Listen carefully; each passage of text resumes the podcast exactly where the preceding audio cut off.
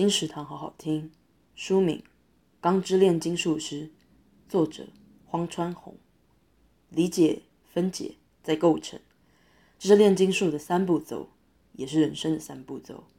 钢之炼金术师的大部分角色都如同炼金术的三步骤一般，重新构成了一个更加鲜明、完整的自我。他们都曾走过世间，翻遍战乱、争斗、岁月、友情、亲情、爱情。